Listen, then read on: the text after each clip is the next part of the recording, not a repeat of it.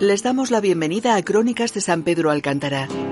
Vamos a conocer la historia, nuestro pasado, para comprender mejor nuestro presente y futuro.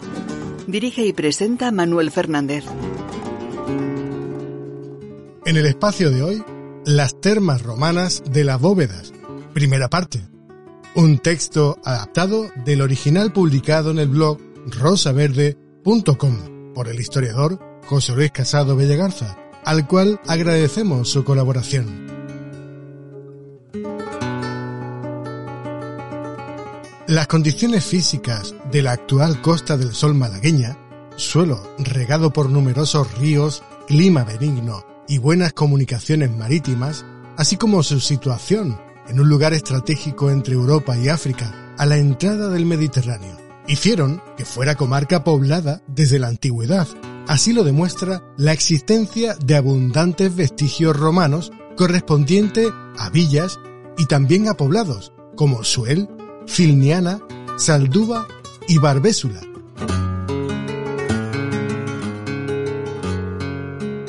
Localizadas Suel en Fuengirola y Barbésula en la desembocadura del río Guadiaro, queda por concretar el emplazamiento de Salduba y Filniana para muchos investigadores. La ubicación de esta última podía estar en la desembocadura del arroyo del Chopo, cercano a la localidad de San Pedro Alcántara, dada la existencia de hallazgos arqueológicos en ambas orillas, en torno a dos yacimientos de especial interés, las termas romanas de las bóvedas y la Basílica Paleocristiana de Vega del Mar, con una cronología que comprende desde el siglo II hasta el VII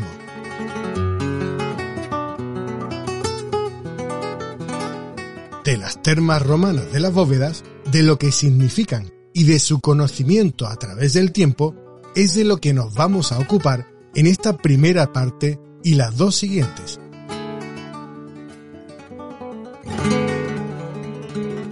El primer testimonio gráfico de ellas lo tenemos en una sugerente perspectiva de la comarca de la costa occidental malagueña, plasmada por el dibujante flamenco Anton van den Wingard en el año 1567.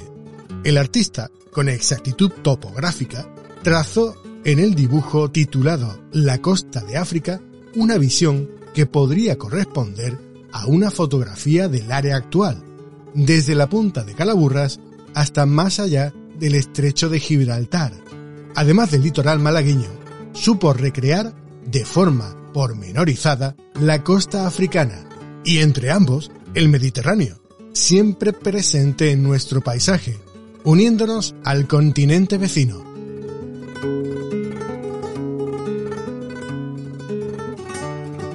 Lo que nos interesa destacar de este panorama Factiat Vivum por el dibujante que trabajaba a las órdenes de Felipe II es que en el espacio vacío entre las poblaciones amuralladas de Marbella y Estepona aparece una única construcción, pero lo suficientemente llamativa para que el artista le prestara atención y la representara en su dibujo.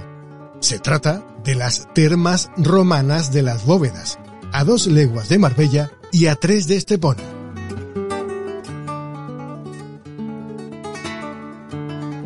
La construcción aparece junto al trayecto final de un acueducto, actualmente desaparecido, por suerte, el edificio principal de los baños ha logrado mantenerse hasta nuestros días con sus grandes dimensiones, constituyendo una muestra de un pasado esplendoroso y referencia obligada para eruditos y viajeros.